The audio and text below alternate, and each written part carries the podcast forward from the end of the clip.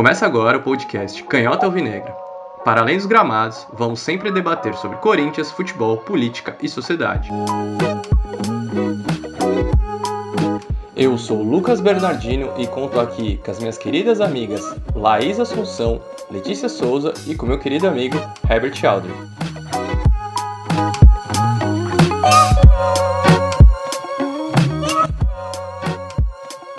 E no episódio de hoje nós vamos falar sobre depressão no futebol e os tabus que a sociedade ainda tem em relação a esse tema.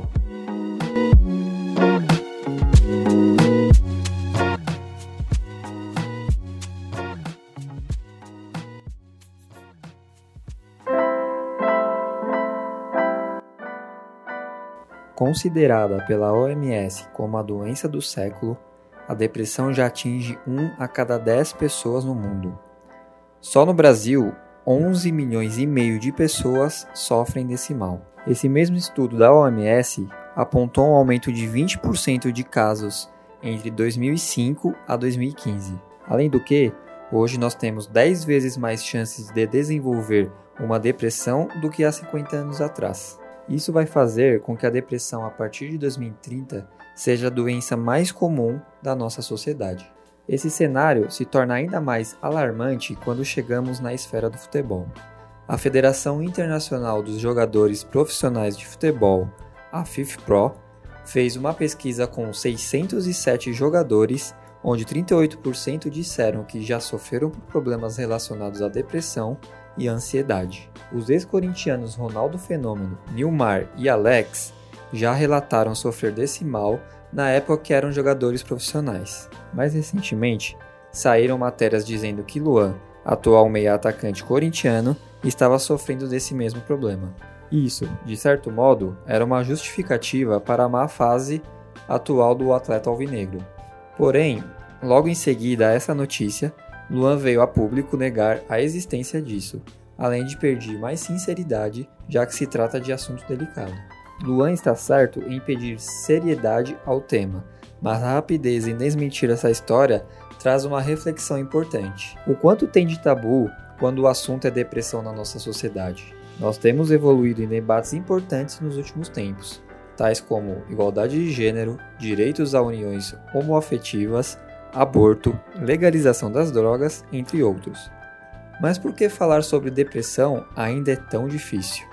Torcemos para que Luan de fato não esteja com depressão, mas se formos pegar a pesquisa da FIFPro como parâmetro, chegamos à conclusão que nas vezes em que Luan joga entre os 11 titulares, é possível dizer que pelo menos três companheiros seus, que também disputam a mesma peleja, sofrem ou já sofreram de depressão ou ansiedade. Se trouxermos a discussão para a arquibancada, entre os 30 milhões de torcedores, vulgo bando de loucos, pelo menos 3 milhões de corintianos sofrem desse mal. Como tentativa de enfrentamento desse tabu, o Canhota Alvinegra traz essa discussão para que possamos contribuir no debate sobre a construção de uma sociedade mais equilibrada, onde as fragilidades não sejam criminalizadas, para que assim a felicidade deixe de ser uma imposição social para se tornar um estado leve e livre de espírito, assim como é o Corinthians, que enfrentou muitos tabus ao longo da sua história, mas jamais deixou de acreditar que qualquer conquista é possível.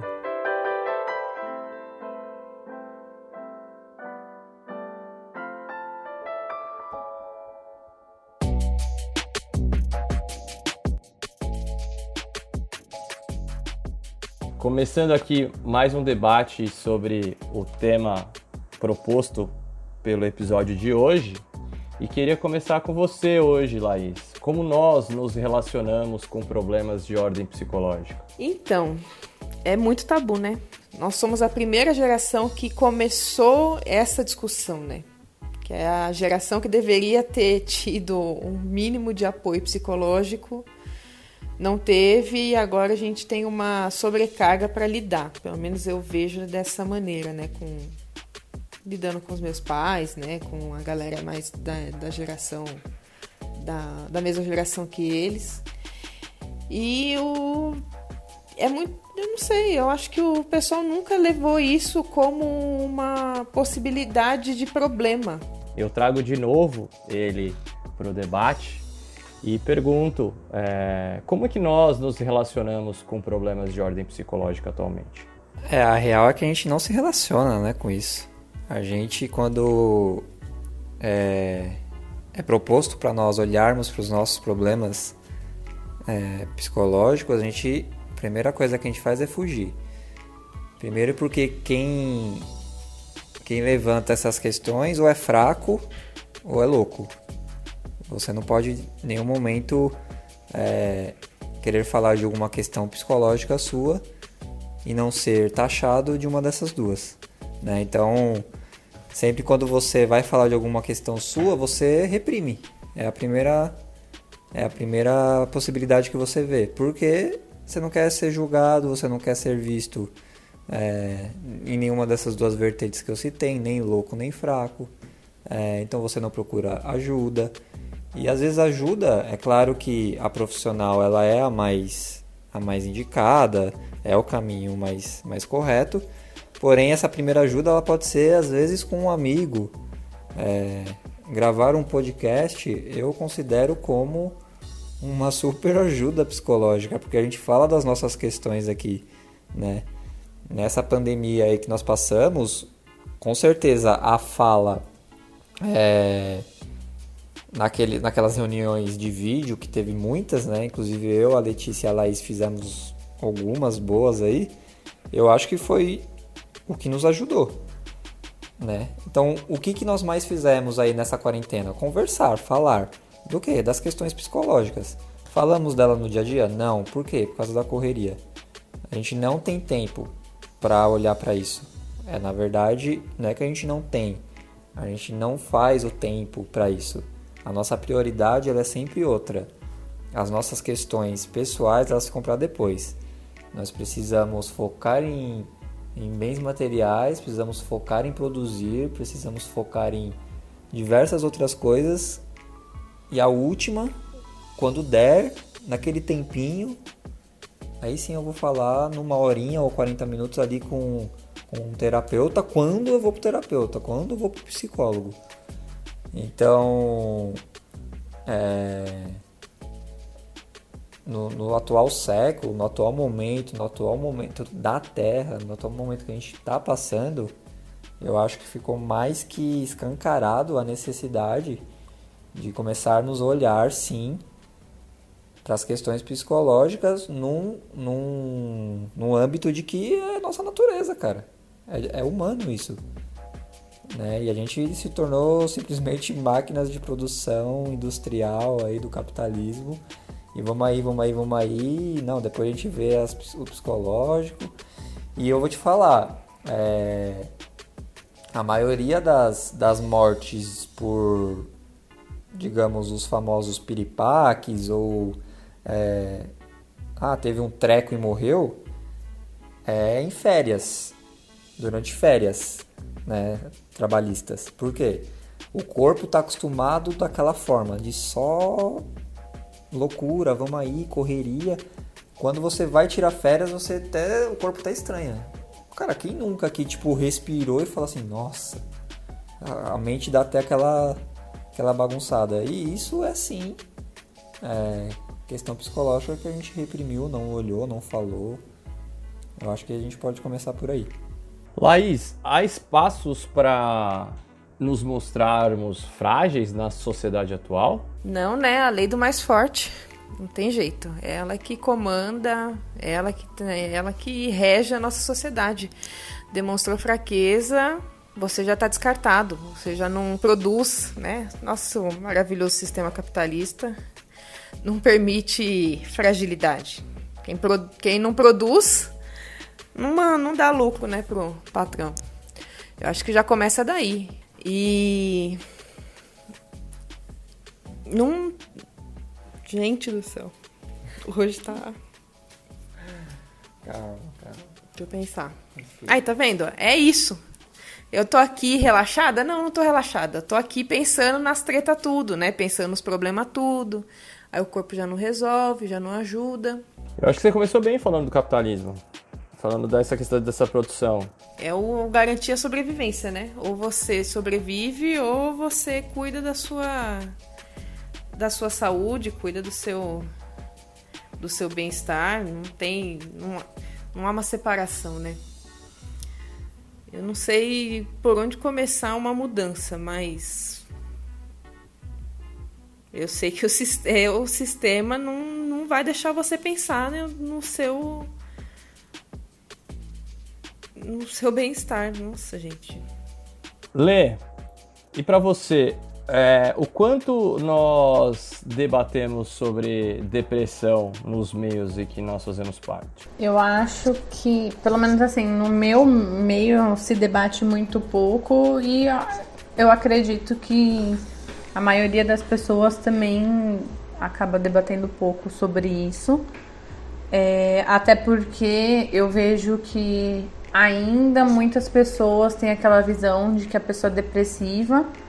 É só aquela pessoa que tá ali querendo morrer, não querendo levantar, não querendo trabalhar, e é óbvio, a gente sabe que isso também é, são estágios da depressão, mas isso normalmente quando já tá num, num estado crítico, né? E a depressão é muito além disso, tem pessoas que estão vivendo a vida normalmente, trabalhando, indo em festa, sei lá, sorrindo, brincando, tirando foto, é, dando risada, como se estivesse tudo bem, mas é por dentro, é uma coisa você com, com, com você mesmo, né? Então, eu acho que essa questão da fragilidade, que a gente tem dificuldade de conversar, é o que dificulta a gente, a sociedade, gente, quando eu falo a sociedade, é, discutir sobre a depressão. Porque para você assumir que você tem depressão, para a pessoa assumir que tem depressão, ela tem que assumir que ela é frágil. Ela tem que assumir que ela tá frágil. E isso na nossa sociedade é um problema. Então, como que eu vou falar para os outros que eu tenho depressão? Como que eu vou me abrir e aí ser julgado muitas vezes? Porque aí entra em vários fatores. Tem gente que fala que tá com depressão e as pessoas desacreditam é, ah, nossa, mas você tá sempre tão alegre, mas você tem depressão. Eu, por exemplo, uma das pessoas mais alegres, assim, que eu conheço, que quando eu vejo, tá sempre rindo. É uma pessoa bem próxima a mim e ela tem depressão. Dia, às vezes, ter que tomar remédio para controlar.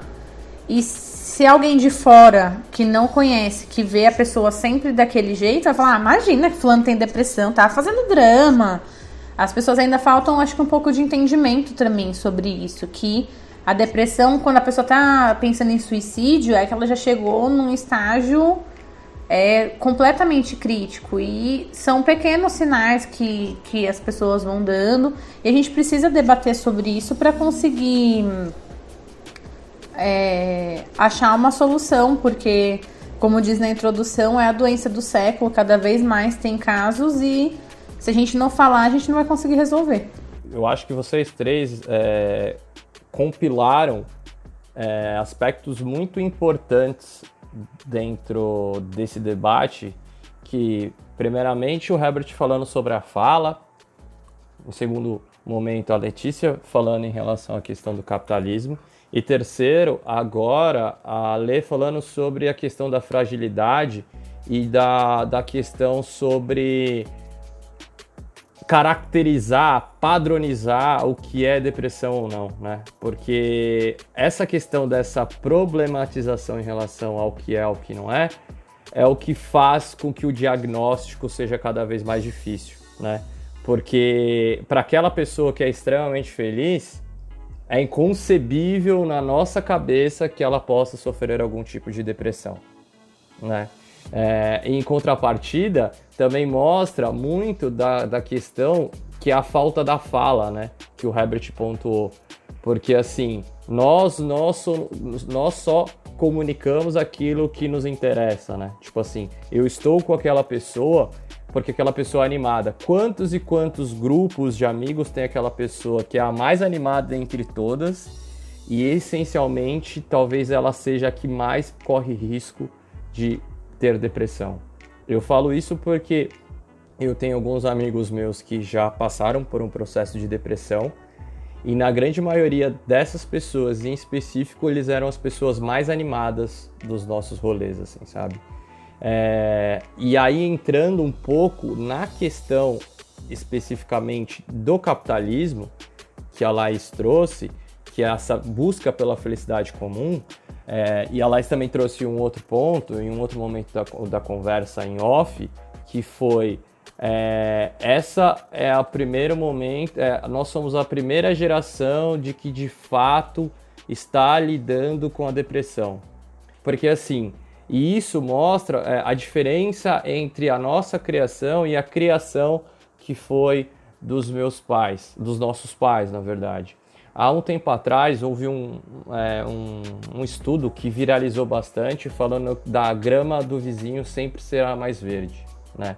E o quanto a gente nesse primeiro momento é, a, a gente desconfigurou muito a questão de visão de mundo que a gente tinha, que, que as pessoas de 20, 30, 40 anos atrás tinham porque essencialmente, se nós fizermos um paralelo entre os nossos pais, haverá uma semelhança aonde que quando eles começaram a trabalhar, é, eles não pensavam muito na demanda de felicidade. O que, que eu faço para ser feliz? Eles, faz, eles trabalhavam para construir vidas e a felicidade deles vinha através dessa construção de vida. Quando a gente parte do pressuposto que quando eles foram nos criar, o que, que eles fizeram? Não, nós não vamos só trabalhar, nós vamos ser felizes. Tanto é que eu acho que de 10 a cada 10 jovens que nasceu depois da década de 80, quando chegava para falar de alguma coisa profissional, o pai falava assim: "Não, meu filho ele vai escolher aquilo que dá felicidade". E nós partimos do pressuposto que fomos crianças é, tratadas e criadas como crianças especiais, né? E que a felicidade era a coisa mais linda do mundo e que a tristeza e a fragilidade era algo que a gente merecia ou que a gente tinha que correr longe, né? E, e aí o que acontece? Quando nós entramos no mercado profissional, a gente teve esse processo, porque assim, vamos supor que nós estamos concorrendo por uma vez uma vaga de emprego. Aqui são quatro pessoas que são especiais e que os pais fizeram de tudo para que nós somos felizes. Ou seja, só tem uma vaga.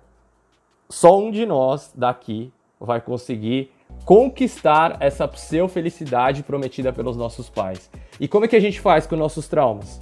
Os outros três que não passaram. Como é que a gente vai se virar em função disso? A gente vai estar perdido, porque a gente vai ter que trabalhar essa frustração. E como é que a gente trabalhou a nossa frustração no passado se a nossa, se a nossa, se a nossa dificuldade ela foi criminalizada, se as nossas fragilidades foram foram criminalizadas. E aí entra um processo muito importante do qual a Laís apontou que é o problema do capitalismo, que é a lei do mais forte. Ah, eu produzo, eu não posso me sentir frágil. Mas não é porque a questão de você se sentir frágil, a gente não, as pessoas não querem debater sobre isso, porque na teoria, quando a gente for reparar no sistema capitalista que a gente faz parte, o capitalismo ele não vende produto o capitalismo ele vende felicidade. E o tempo todo a gente quer consumir. Porque assim, por exemplo, quando a gente fala até na relação do, do, do patriarcado e do machismo, e da monogamia em especial, é tudo tem a ver em relação ao consumo. Eu acho que nós todos, eu não sei se as meninas leram, mas eu lembro que o Herbert leu, o, acho que a Laís que indicou para o Herbert, o Herbert que me indicou um texto que fala sobre a questão da, da, da monogamia e o processo de consumo. Que, por exemplo, a gente casa, e quando a gente casa, quando a gente casa, a gente tem que ter um teto, ou seja, a gente se cobra para ter um teto. Passada essa situação, quando a gente terminou de ter um é, quando a gente consegue ter um teto, a gente tem que ter um filho. A partir do momento que a gente tem um filho, a gente tem que construir o quarto do filho e comprar o brinquedo pro filho. Ah, então, ou seja, o apartamento que a gente tem, uma casa que a gente tem que seja de dois quartos, fica pequeno. Então, se a gente quiser ter outro filho, a gente vai ter que consumir e consumir o tempo todo. E aqui a gente está sempre consumindo por quê? Porque a gente precisa desse aspecto de felicidade. E dentro da matéria-prima que faz o capitalismo ser regido é a felicidade, é, sendo é, e a matéria-prima que faz o capitalismo regir é a felicidade. E devido a isso, falar de fragilidade é ir contra esse próprio processo de capitalismo que a gente, que a gente parte.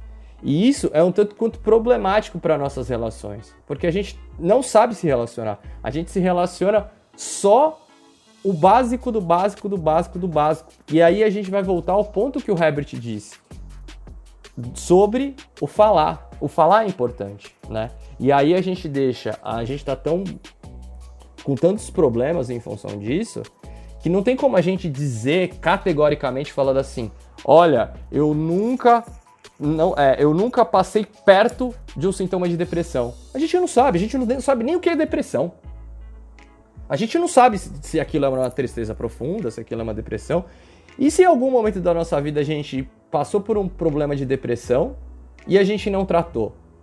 E o quanto isso pode estar tá interferindo ainda em vários momentos da nossa relação? Mas por que, que a gente não fala? Porque a gente não dialoga. A gente só quer o do outro aquilo que é o positivo. Ainda bem que nós somos pessoas privilegiadas, acredito aqui, que nós podemos contar com outras, é, com, com outras pessoas queridas para falar sobre determinados problemas. Mas se a gente for fazer uma análise usando essa introdução e o estudo da OMS, uma pessoa a cada 10 sofre de depressão. Ou seja, a gente deve conhecer no mínimo 40 pessoas. Assim, se a gente jogar, dessas 40 pessoas, pelo menos 4 têm depressão. E eu duvido que algum de nós, alguém que esteja ouvindo, consegue falar: Ó, oh, eu conheço quatro pessoas que têm depressão. E isso é o negócio que a gente fica assim, meu Deus do céu, para onde a gente vai, né?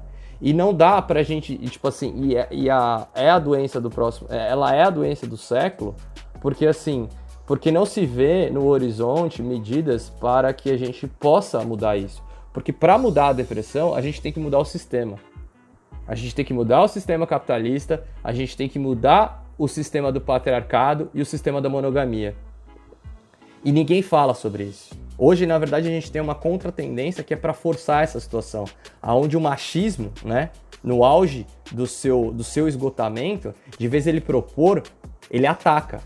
E ele ataca a questão da fragilidade, de dizer, olha, tá ali, o cara não tá produzindo porque o cara é fresco. Ou porque o cara é um frágil. E, a, e assim, e quando você vai para uma entrevista de emprego alguma coisa do tipo, a última coisa que você pode falar é sobre fragilidade. Tipo, você não pode falar dos seus problemas. E na teoria, para as empresas seria muito melhor as pessoas saberem a maneira como você se relaciona com os seus problemas do que saber a maneira como você se relaciona com as suas qualidades. Porque ela conseguiria, por uma série de motivos, fazer com que as pessoas pudessem ter uma identificação entre si, uma identificação entre a empresa. Mas não, no final das contas, o lucro vale. Vidas não valem, o lucro vale. E isso tudo é muito problemático.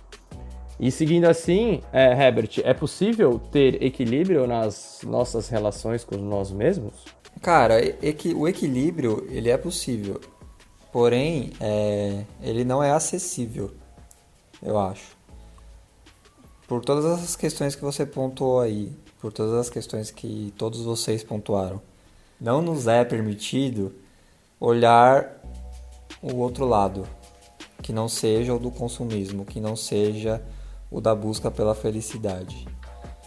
Porque o equilíbrio ele tá ligado ao quê? O que é equilibrar, né? É compensar, né? Porque você tá uma parte está muito pesada, você compensa na outra. É... Mais uma vez, isso ficou escancarado na, na quarentena. O quanto, o quanto a gente só pensava em trabalho, tivemos que parar e pensar somente em nós. Demos conta? Nem um pouco. Nem um pouco. A real é que o, o, discurso no começo da pandemia é que teríamos um novo normal, teríamos novas atitudes e nos mostramos totalmente desequilibrados. Mas é possível, porém eu acho que não é acessível. E aí eu posso até usar uma frase que talvez assim, o equilíbrio ele é, é para todos, mas nem todo mundo é equilibrado.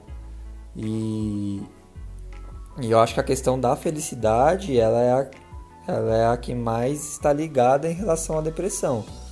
Porque a felicidade é um produto do capitalismo, cara. Eu não tenho dúvida disso. Então, para você ser feliz, como você estava falando, para ser feliz você tem que ter uma casa, você tem que ter um carro, você tem que ter um casamento, ou você tem que ter alguma coisa que às vezes nem é material, mas você tem que ter, tem que ter o tempo todo. Enquanto na verdade a felicidade não é aonde você vai chegar, e sim o caminho que você está percorrendo. É nesse caminho que você constrói. Eu sou feliz monogâmico, então beleza. Eu sou feliz não monogâmico, então beleza. Não é aonde que é o final, né? Porque que nem você falou, em rodas de amigo é assim. Você é o solteiro, mas na roda de amigo tem o casado. E aí a piada é: "E aí, vai casar quando?" Aí você vai e casa. E é esse, e esse que já era casado tem um filho. E aí, quando é que você vai ter o primeiro filho? Que é o que você tava falando aí dessa ordem. E aí, quando é que você vai dar um irmão? E aí, quando é que você vai divorciar? É uma até o divórcio ele tá, em, ele tá ligado, porque até para divorciar você paga. Né? Aliás, acho que tá, deve pagar até mais do que. Acho que não, é porque a indústria do casamento ela é, ela é pesada.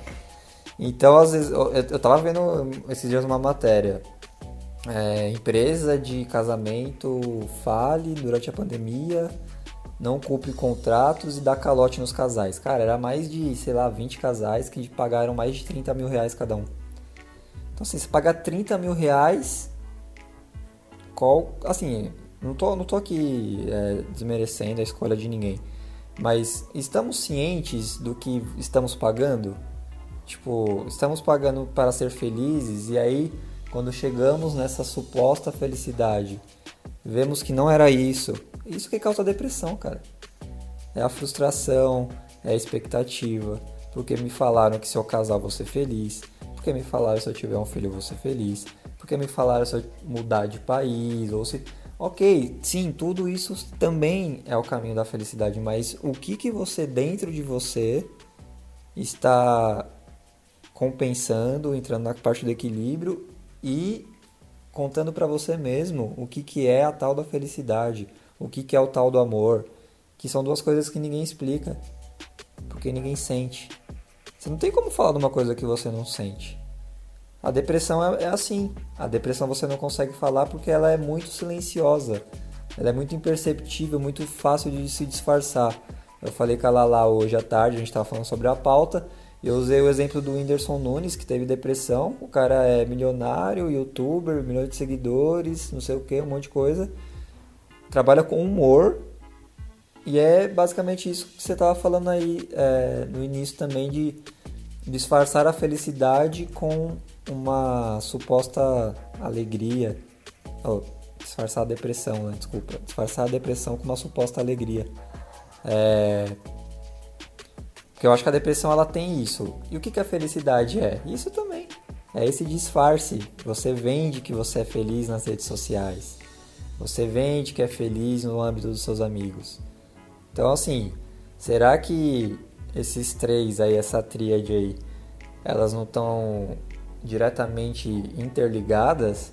Busca busca por um amor perfeito que vai me trazer felicidade, que me gera depressão? Né? Então, é, eu acho que dá para fazer aí o campo da sua pergunta, do equilíbrio. O que a gente está equilibrando dentro da gente? Eu acho que essa questão toda que você trouxe, é, ela é importante ao ponto de se pensar o quanto se debate sobre felicidade e não se debate sobre tristeza, né? Porque em vários momentos, quanto a gente esconde nossas, nossas tristezas, né? Porque assim, felicidade a gente expõe, muito, muito, muito, muito. A gente vê um amigo a gente expõe. Agora, a dificuldade para expor a nossa tristeza, ela é muito mais difícil. E assim, a gente expõe até a tristeza do outro, mas a nossa a gente não expõe. Quantas vezes a gente fala, ah, porque fulano tá isso, fulano tá aqui desse jeito, fulano tá assado, mas naquela rolê lá que você ficou uma hora falando do problema do outro, você não falou do seu. E o quanto isso é, tipo, doloroso, assim, né? Tipo, e, e problemático dentro dessa situação. E é como você falou, dessa questão de, tipo, de produzir, de propor, aonde que tá o equilíbrio, como é que a gente trata isso. E a gente trata, é, em boa parte, aproximando pessoas. E, na, e, e assim, e, e, tentando juntar problemas. Porque se você for pegar o caso de um alcoólatra, de um cara que está tratando. De um, se você for pegar o caso de uma pessoa que está passando por um problema de alcoolismo ou drogas, como é que ele resolve esse problema? Como é que a, a, os, os, narcóticos anônimos ou os, os alcoólatras anônimos? É sentar numa, numa roda onde as próprias pessoas conversam e falam dos mesmos problemas. Será que nós não temos problemas iguais ao ponto de discutir e se ajudar? Né? Porque se você for passar para, para pensar em relação à terapia, a terapia é como se a gente estivesse falando de nós para nós mesmos e não para psicanalista, para psicóloga, para algum outro tipo de, de profissional da área da saúde e do desenvolvimento humano. A gente está falando de nós para nós mesmos, né? E, e, isso talvez em um processo com um outro amigo, se eu estiver falando com outro amigo, ele vai estar tá ali também me ouvindo, né? E talvez ele possa falar para você e aí você pode falar, nossa, nós dois temos o, mesmo problema. Como é que a gente pode enfrentar isso? Porque assim, a gente se a, a, o que dá o nosso senso de evolução e o, e o senso de coletividade é a questão do pertencimento. A gente se, se sentir pertencido a determinadas situações. E a, gente é, é, e a gente só se pertence no momento de felicidade. Carnaval, festa, churrasco e um monte de cacete a quatro. Mas a nossa tristeza, a nossa dificuldade, ela não dá a questão de pertencimento. Porque assim, vamos supor que aqui nós estamos passando um problema de, de ordem psicológica, sei lá, ordem profissional, vamos supor assim, e que está causando um problema de, de, de, depressão na gente, uma tristeza muito profunda. Por exemplo, ao falar sobre isso entre nós quatro, tipo, eu falo, puta, eu não tô sozinho. Então eu posso confiar na Letícia, eu posso confiar na Laís, eu posso confiar no Herbert, e talvez nós quatro conseguimos entender alguma coisa que pode servir de alento para que a gente possa vencer essa situação. Exemplo disso, longe de mim querer fazer algum tipo de campanha política nesse atual momento. Mais recentemente, eu li o, o mestrado do Guilherme Boulos que fala como a, a luta por moradia popular é, diminui drasticamente os níveis e os números de depressão entre as pessoas que fazem parte desse tipo de, de, de, de, de assentamento, de moradia popular, enfim. É, de boa parte desses relatos trazidos nesse mestrado do Guilherme Boulos, fala sobre a questão do pertencimento, tipo, da pessoa não se sentir sozinha. Porque assim, imagina para uma pessoa que não tem um teto. O quanto ela fala, puta, o problema sou eu. E ali ela chega, ela é, ela é amparada por pessoas iguais a ela. E isso faz com que ela possa acreditar que um mundo melhor é possível, que eu acho que é aí que é a saída propriamente da depressão, né? Porque quando a gente, quando a pessoa está com depressão, é, ela não consegue ver saídas para o problema dela. E a partir do momento que ela se pertence a um determinado grupo, ela começa a falar: não, tem. Olha a medida aqui. Aqui tem um MTST. Tem pessoas com o mesmo problema que o meu e assim, lutando para resolver esse mesmo problema que eu e boa parte das vezes conseguindo e sendo amparado. Então isso eu acho que é uma coisa muito muito peculiar e muito simbólica dentro dessa discussão, que é a questão essencialmente do pertencimento. O quanto a nossa felicidade ela é, pertenci ela é pertencida aos grupos dos quais a gente faz parte e a nossa tristeza não. Gente, nossa tristeza não, a, a nossa felicidade é compartilhada e a nossa tristeza a gente traz para si. E a gente tá o tempo todo assim, fudido, sem saber para onde ir, né? E até por isso é, a gente tem essa dificuldade de pensar, né? E até trago a, a Laís para esse ponto. Por que, que ainda é um tabu falar ou buscar ajudas de profissionais da área da saúde para resolver as nossas questões pessoais. Mas nossa, deu um gatilho fodido aqui, porque a minha mãe teve depressão. E ela teve é foda. E foi bem no no período da minha adolescência. E foi muito difícil, foi muito difícil. Justamente por isso, porque a gente trabalha para ser feliz, nós somos criados para ser felizes, nós a meta é você ficar bem o tempo todo. E não tem como você ficar bem o tempo todo, né? Pô, é humanamente impossível. E como é que você acha o caminho do meio num período em que o seu corpo está trabalhando com um monte de hormônio, com crescimento, né, com novos ciclos, novas fases. E, nossa, gente, é muito difícil lidar. É muito difícil lidar e é, um, é urgente que a gente comece a falar realmente do das fragilidades, do que não nos faz bem, sabe?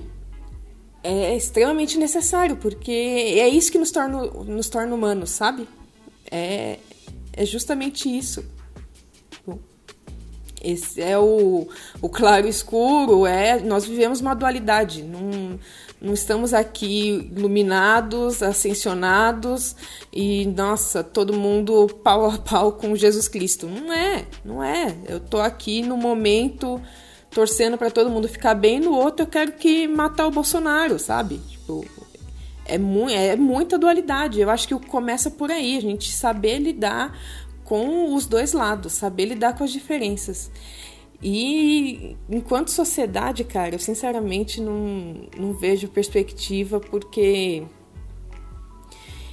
não, não tem como. Nós vivemos um sistema em que não permite que você seja fraco. Não, não, não tem.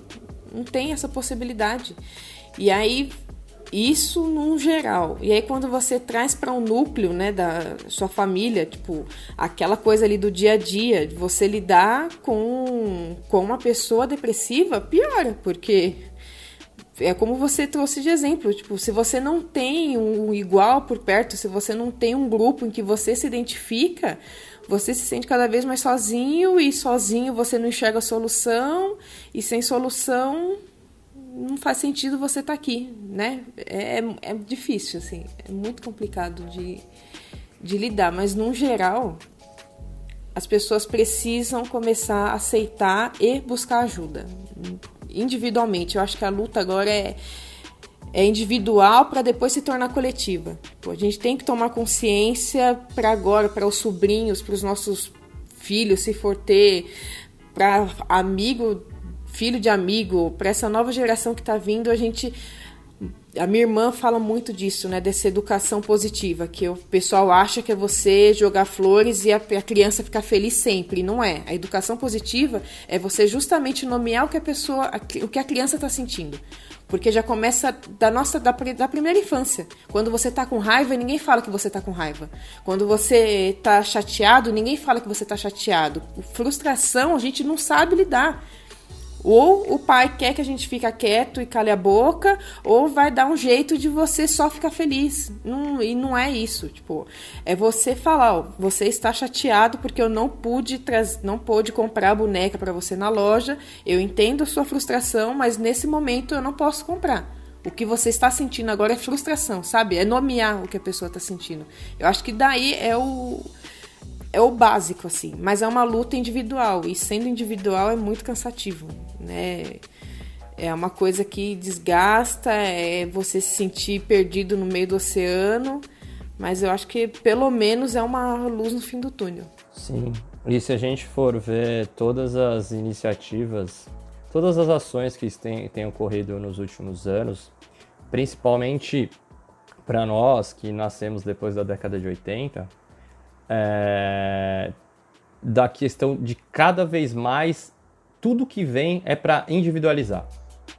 Seja individualizar o seu carro, seu apartamento, as suas redes sociais, enfim, várias outras situações. E o quanto essa individualidade, essa criação dessa individualidade, ela, ela dá lucro, mas ao mesmo tempo ela dá essa falta de pertencimento que você está falando agora, Laís, sabe? Porque aonde a gente vai? Para onde a gente vai, né? Porque assim, você trouxe a, a, a situação com a sua mãe e, a, e, e parabéns pela, pela, pelo relato, assim, né? Pela coragem de relatar sobre isso. Para que esse processo que a gente está tentando através do Canhoto Alvinegra se cada vez se constitua melhor, se construa melhor, que é quebrar esse tabu.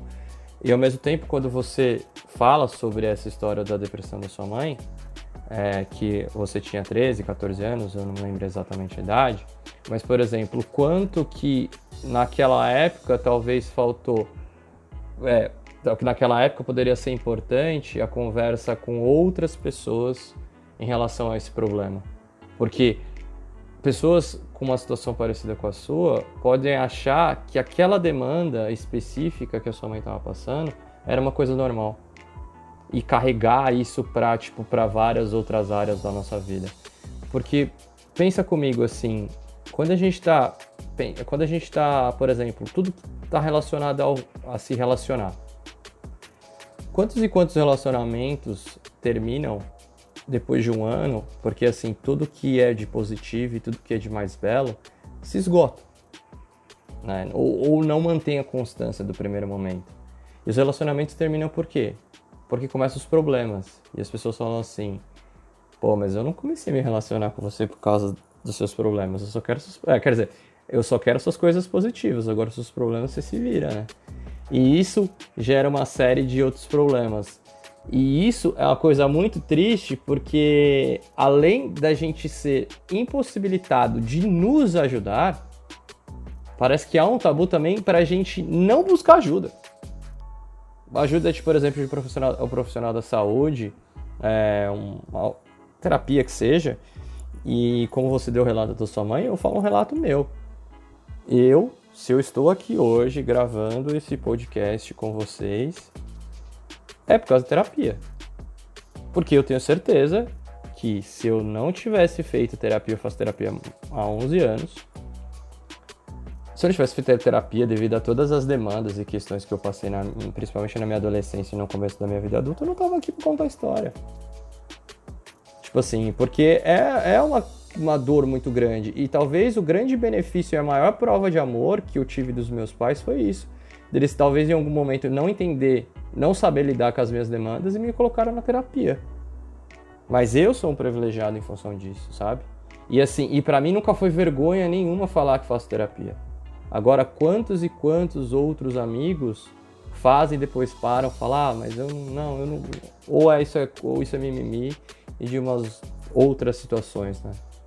E Letícia, o quanto que você acha que a terapia, não sei se você fez terapia na sua vida, mas o quanto a terapia te ajudou, se você fez, né? E acho que é importante, talvez, nós quatro darmos o nosso relato de quanto a terapia nos ajudou ao longo da vida. Se você puder começar, Letícia, por favor. É, eu faço terapia tem um ano e meio. Eu iniciei a terapia por causa do processo de separação do casamento. Mas. E, assim, me ajudou muito. Não tenho nem noção de como seria todo esse processo que eu passei se eu não fizesse terapia, até porque eu tenho uma filha pequena, então a carga fica mais pesada tanto no dia a dia quanto psicologicamente, né? E a terapia me ajudou, me ajuda. Eu amo fazer terapia. Eu acho que é, por mais que a gente sim, a gente tem também que conversar com, com os amigos, ter com quem compartilhar certas situações e você entender que aquilo não é só você que passa. Com a ajuda de um profissional, quando você tem condição também, porque a gente sabe que não é uma coisa muito acessível. Então, eu tenho o privilégio de, de ter essa condição de fazer. A gente sabe que não são todos que têm, mas eu acho que quem consegue, quem, quem tem essa condição é muito importante, independente de qualquer coisa. Eu acho que uma coisa que eu aprendi fazendo terapia, mas que eu não tinha essa visão antes, é que a sociedade em si, eu acho que o problema maior da sociedade é achar que tem que acontecer alguma coisa para ir para terapia. E na verdade, a sociedade que a gente vive, ela já dá um monte de material para a gente ter algum problema psicológico, ou um início de depressão, ou alguma coisa para tratar em terapia, mesmo que não aconteça nada de extraordinário na sua vida. E dificilmente não acontece algo extraordinário na vida de todo mundo. Todo mundo perde alguém importante, todo mundo perde um emprego que é importante, é, todo mundo passa por um problema financeiro, um problema amoroso. Então, assim, alguma situação extraordinária vai acontecer. E mesmo assim, como a gente falou, só de viver nesse mundo capitalista, a gente já tem, já tem que fazer terapia, porque as redes sociais, por exemplo, é uma prova disso. As pessoas colocam a vida perfeita e aí muita gente, principalmente os mais jovens, se cobram por não ter aquela vida de milionário, de ostentação, de felicidade, que é o que mostra nas redes sociais, tanto que o número de crianças, assim, né, pré-adolescentes com depressão aumentou muito nos últimos anos por conta do uso das redes sociais. E e a gente vê isso o tempo todo e até o acho que o Herbert comentou quando a gente vê algum famoso, né, fala: "Nossa, a pessoa tem tudo e tá com depressão" mas ela tem tudo material. A depressão não tem a ver com a parte externa. É, ela tem tudo e quando ela conseguiu esse tudo é que ela viu que tá, não tenho nada.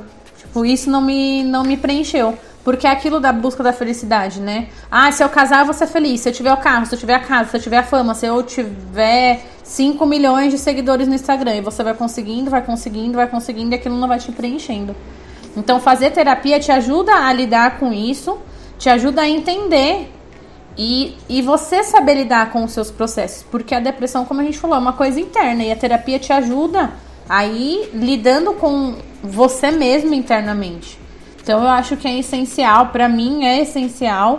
Hoje eu falo para todo mundo, eu sou a, a, que recomenda terapia. Ah, você faz terapia? Ah, mas você devia fazer, porque fazer terapia é maravilhoso. Eu também não tenho vergonha nenhuma, eu saio falando para todo mundo que eu faço terapia.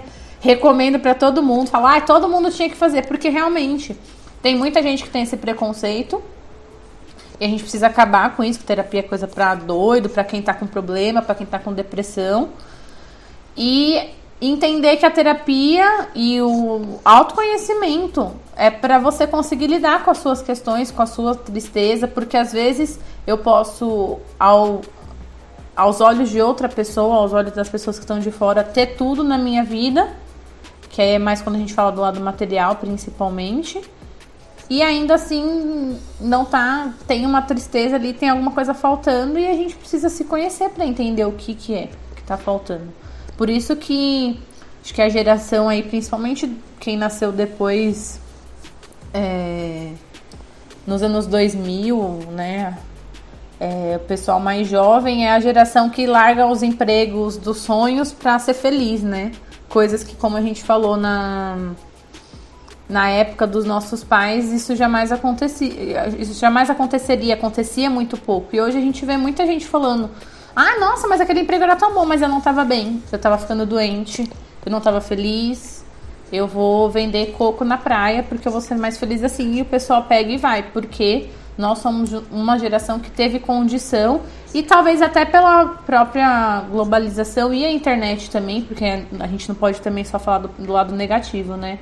As, nas redes sociais acaba se falando mais sobre isso, acaba se debatendo mais sobre isso e as pessoas estão começando a valorizar aquilo, porque a busca do ser feliz nesse caso não é aquela felicidade montada, é a felicidade de eu olhar e falar, poxa, eu tenho um emprego bom, que eu deveria estar tá feliz pelo aquele padrãozinho ali que é imposto, mas eu não tô. E eu vou fazer alguma coisa que vai realmente me deixar feliz, que vai me preencher. Acho que não é nem ser feliz a, a palavra, talvez, assim. O ser feliz, a gente acaba entrando nesse nesse âmbito do, da felicidade que é comprada, que o capitalismo vende, e a felicidade real. E a felicidade real é essa, que te preenche, você fazer alguma coisa que vai te preencher.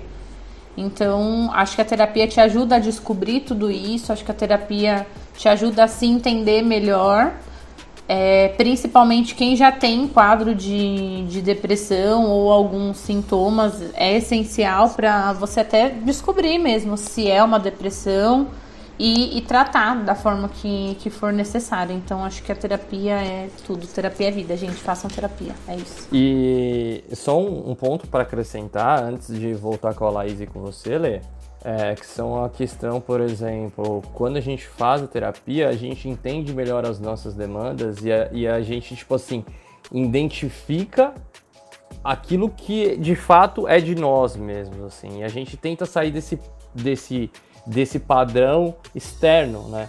Porque eu, como eu faço terapia há, há 11 anos, assim, é...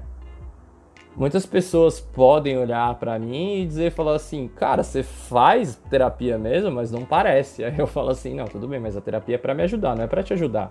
Não é para validar o seu, o seu parâmetro, porque talvez o seu parâmetro é o que me trouxe esse problema, né?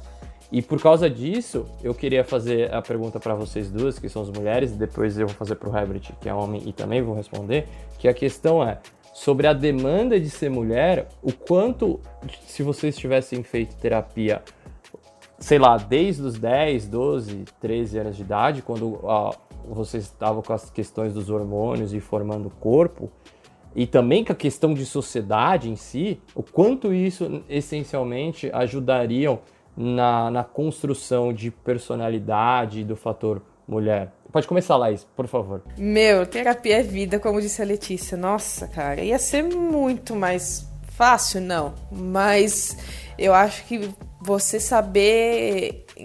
É, você ter alguém que te que te acompanhe na busca por esse indivíduo, né?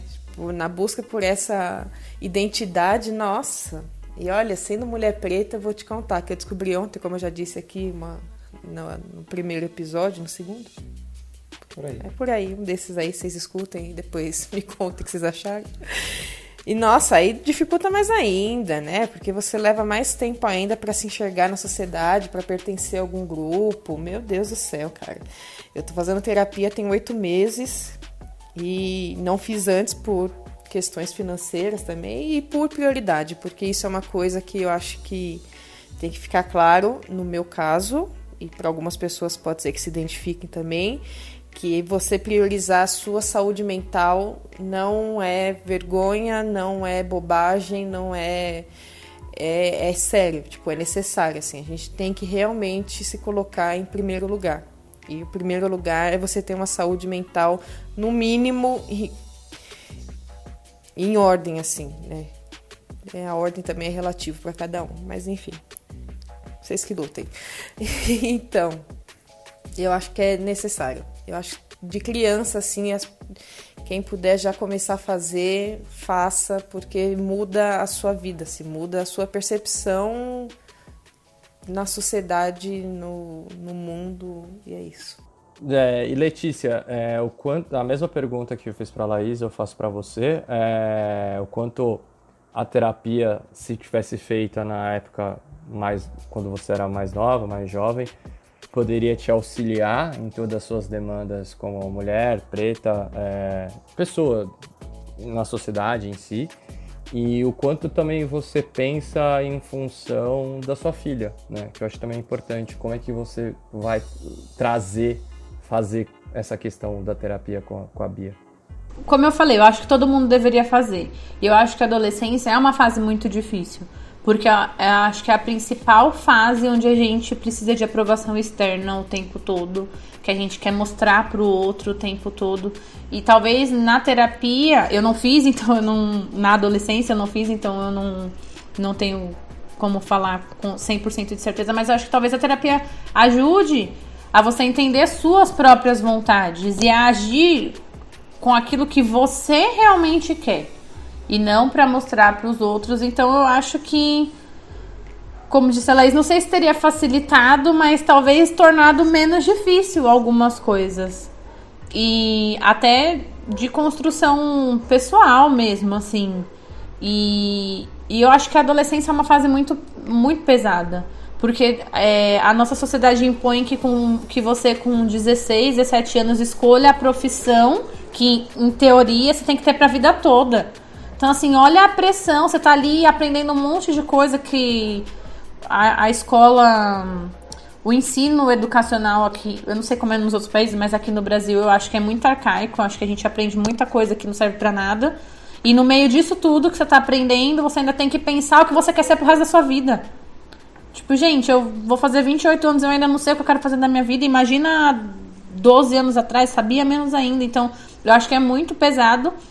E e a gente tem relatos aí, né, jornal, é, acho que pesquisas também, de dependendo da criação, pressão para entrar na faculdade, gente que realmente passa mal, entra em depressão, tem problemas seríssimos por conta de vestibular, por conta de decidir o que, que profissão. Então eu acho que a, a terapia na, na adolescência eu imagino que deve ajudar muito a lidar com o peso da sociedade que vira nosso peso interno e a gente não sabe lidar. Se um adulto já é difícil de lidar, É, um adolescente é muito mais, porque tem a questão dos hormônios, tem aquela questão do, do pertencimento. Então, acho que deve ser deve ser uma experiência muito enriquecedora para quem tem a oportunidade de fazer terapia na adolescência. E sobre a minha filha, ela já faz terapia, tem acho que perto de um ano. E ela gosta bastante, para falar a verdade, ela acha que é tudo uma brincadeira, porque a terapia na idade dela, ela vai. Tem seis anos, né? Faltam algumas horinhas aí pra dar o horário do aniversário dela. E é brincando que ela vai descobrindo ali, né, sobre as emoções. A terapeuta a cada dois meses conversa é, comigo e com o pai dela, passa, pontua o que tem que pontuar.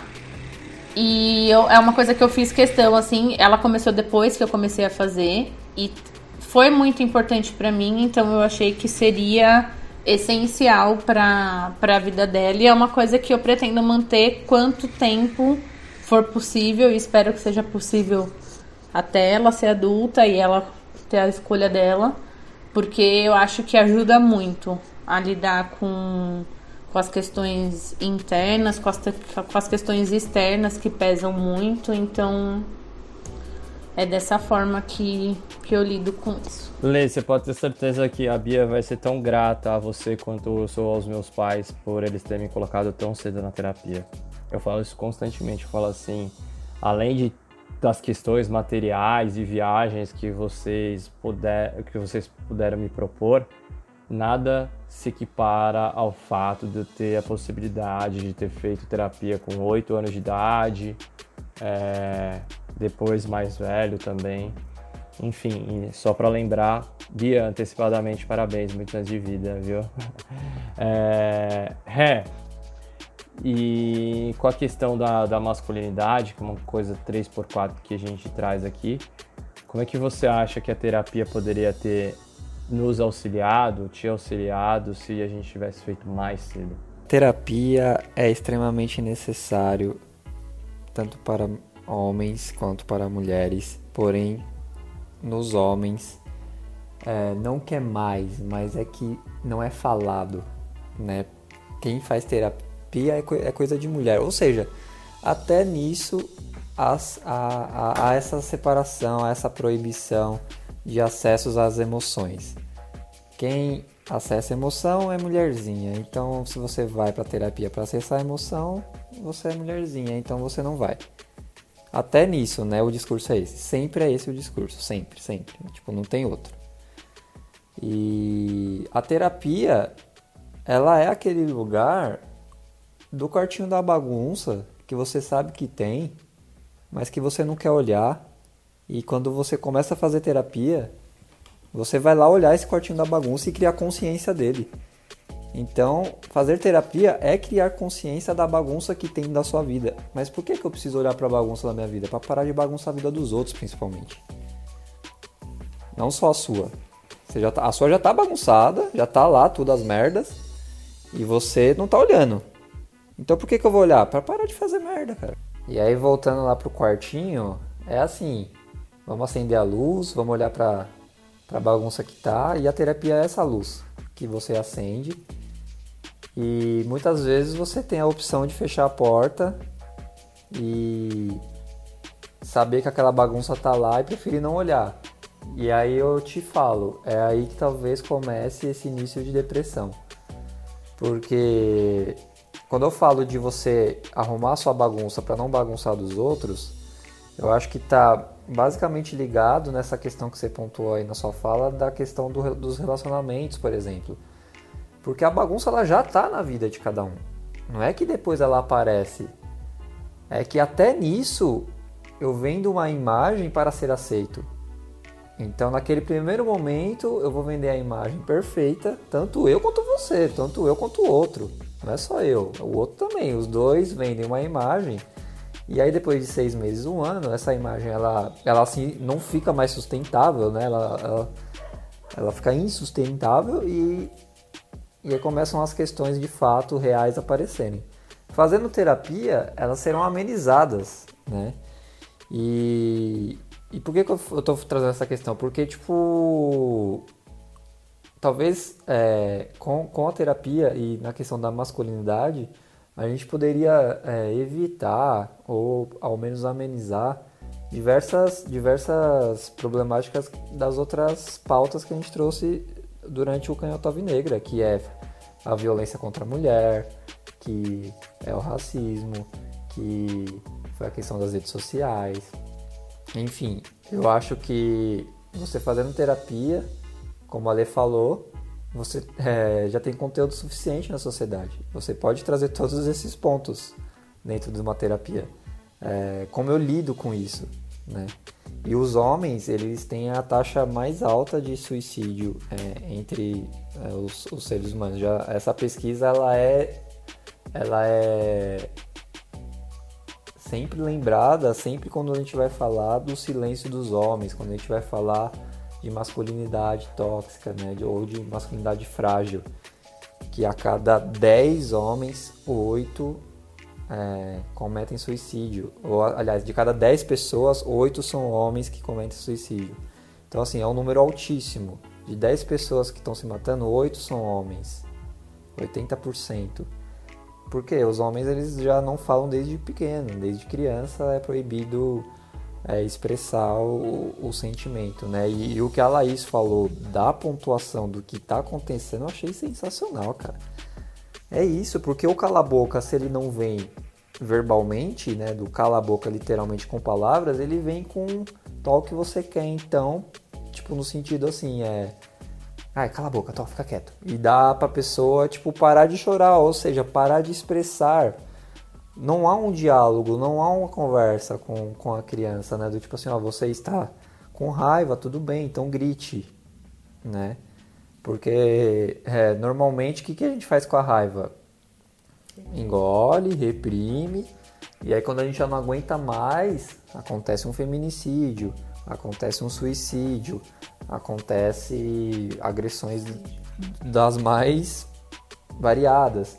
Então assim, é, homens façam terapia, não é não é papo de gente frágil, não é coisa de mulherzinha, ou seja, qual seja a, a classificação, a rotulação que vocês ouvem por aí. E para finalizar é, essa parte do, do homem fazer terapia, fez tanto sentido para mim fazer terapia, faz tanto sentido para mim fazer terapia. Eu faço terapia já há três anos é, o, o, que, o, que, o que eu acessei de questões que eu mal imaginava que existia na minha vida não está escrito. E vocês três acompanharam diversas delas, né? Então, é, baseado nisso, vendo o benefício que teve a terapia na minha vida, é, e claro, dentro de um diálogo de, de proposta e não de imposição, jamais seria de imposição eu e minha irmã a gente propôs para o nosso sobrinho de 17 anos fazer terapia, né? Porque ele está passando por várias questões, dessas de adolescente, como vocês bem pontuaram aí.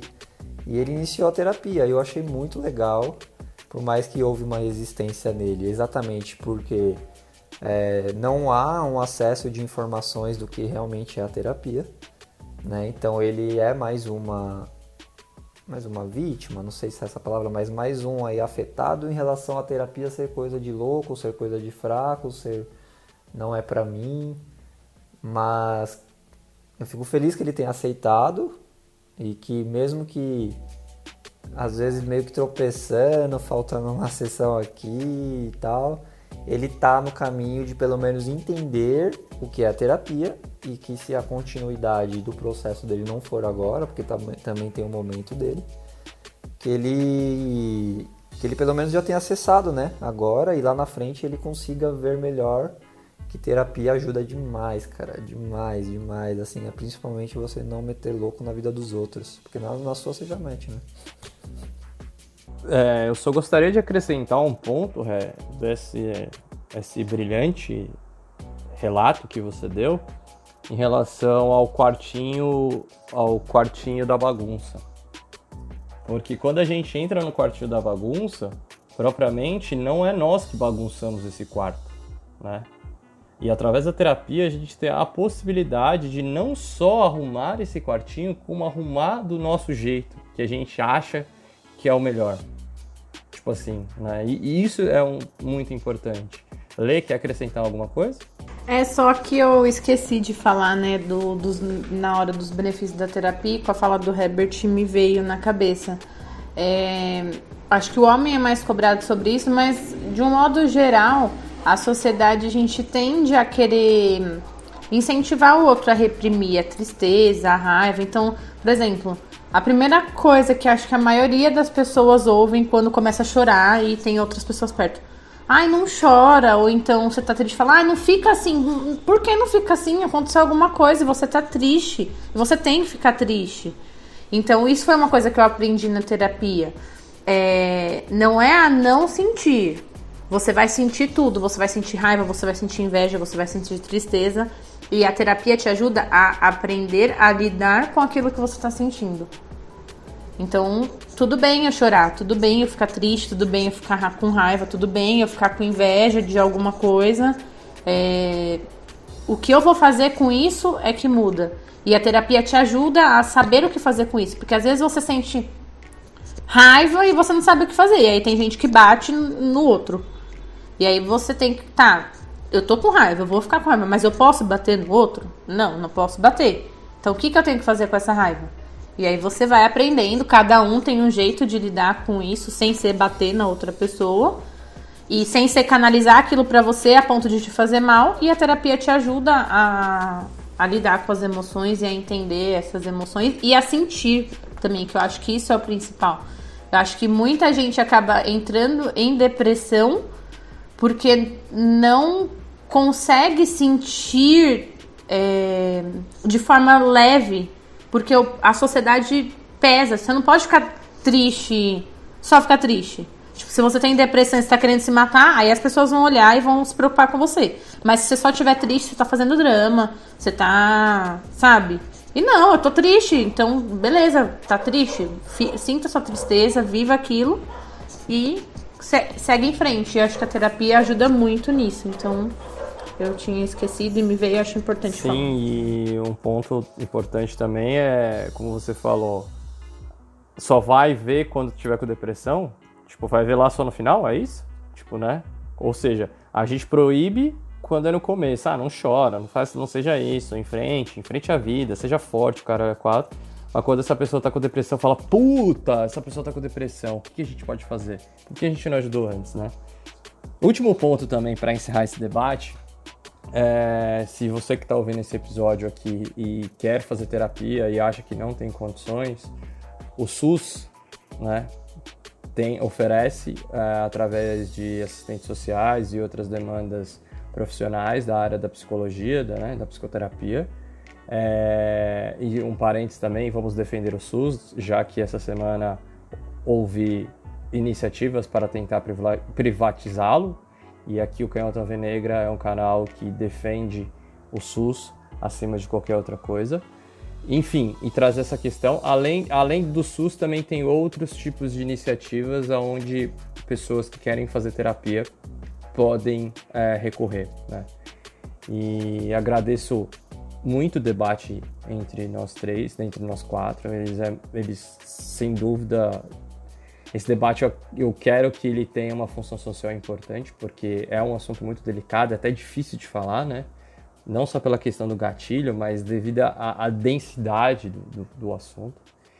Mas enfim, cumprimos essa nossa missão e agora a gente vai para os nossos quadros de encerramento.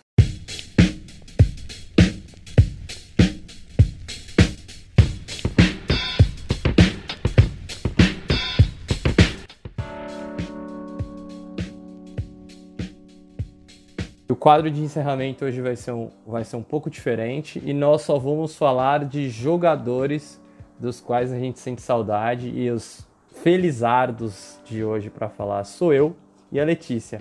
Letícia, pode começar. Jogadores que você sente saudade de ter passado pelo Corinthians. Ah, então, eu sou, eu sou até suspeita de falar dessa essa resposta que eu vou falar de um jogador que até foi citado na pauta, porque infelizmente ele encerrou a carreira até antecipadamente do que poderia por conta de uma depressão seríssima, que foi o Nilmar.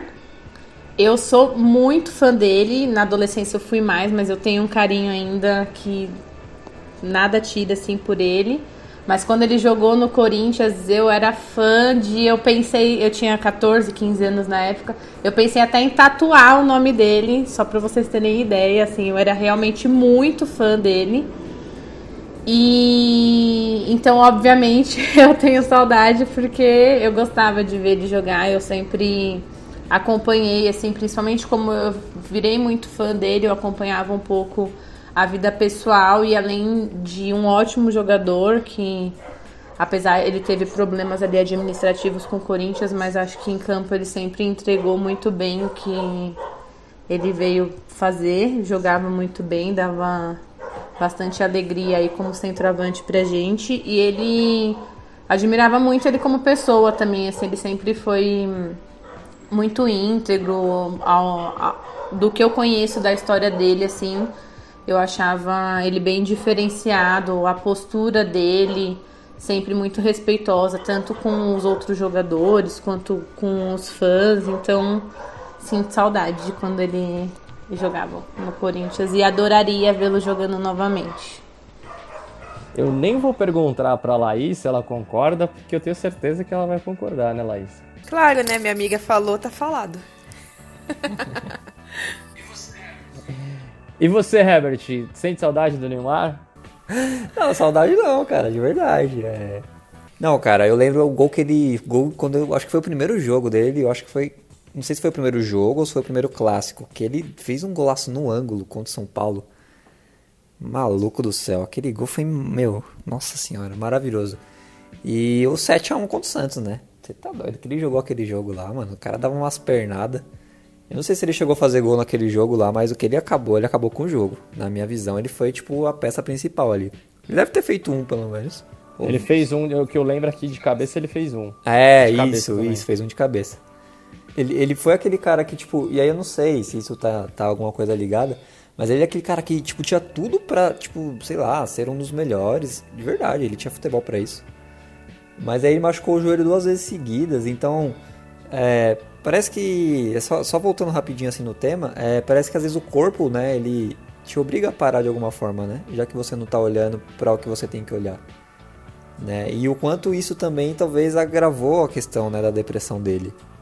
Porque ele teve, eu acho que, duas, duas lesões no joelho seguidas, assim, né? Tipo, ele voltou e já teve outra. Então, assim, saudade, saudade, não, mas ele foi um, um bom jogador, gostei da passagem dele pelo Corinthians. Mas não deixou saudades, tirando esse 7x1 aí e o golaço. Eu não sinto muita saudade, mas ele foi uma peça muito importante para nós em 2007. Eu acho que o grande problema dele foi as lesões, né? Tipo assim, a lesão acabou com a carreira dele. A gente fala muito do Ronaldo e tal, mas o Neymar também teve a carreira muito prejudicada. Assim, se você for parar para ver o Bruno Henrique, o que o Bruno Henrique faz hoje no Flamengo, era o que o Neymar fazia na época que jogava no Corinthians. Depois ele até retornou a fazer isso no Inter, né? Ele fez um golaço contra a gente aqui no Pacaembu. E ele ainda chegou a jogar uma Copa, né? Copa de 2010 ele foi chamado. E, ou seja, ele é um ótimo jogador. É, mas eu acredito que o meu jogador que eu vou trazer aqui trará mais saudades, porque toda vez que eu termino de ver um jogo do Corinthians, eu acho que o último pensamento que vem na minha cabeça antes de desligar o meu cérebro é: que saudade do Romero.